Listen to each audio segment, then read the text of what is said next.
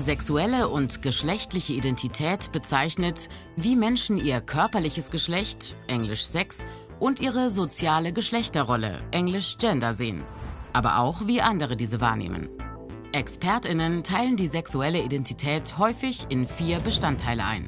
Erstens das biologische Geschlecht, also ob die Person nach körperlichen Merkmalen eine Frau, ein Mann oder intergeschlechtlich ist.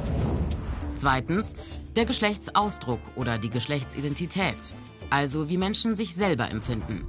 Ob ihre Geschlechtsidentität mit dem Geschlecht übereinstimmt, das ihnen seit ihrer Geburt zugewiesen wurde. Bei den meisten Menschen ist das der Fall. Man nennt sie Cisgender. Menschen, die sich nicht mit dem Geschlecht identifizieren können oder wollen, das ihnen bei der Geburt zugeordnet wurde, werden als transident bezeichnet. Drittens das soziale Geschlecht also wie eine Person in der Gesellschaft wahrgenommen wird, welche Normen, Erwartungen oder Werte an ihre Geschlechterrolle geknüpft sind und welche Auswirkungen das auf sie hat. Geschlechterrollen sind veränderbar und abhängig von Kultur und Zeit. Viertens.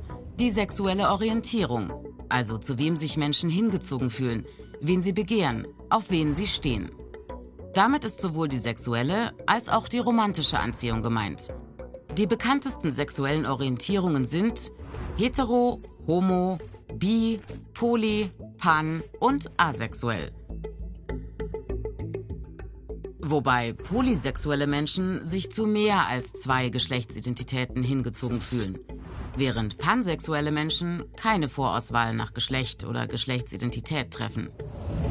Ganz generell im Laufe des Lebens kann sich die Wahrnehmung der eigenen Sexualität und der eigenen Geschlechtsidentität ändern.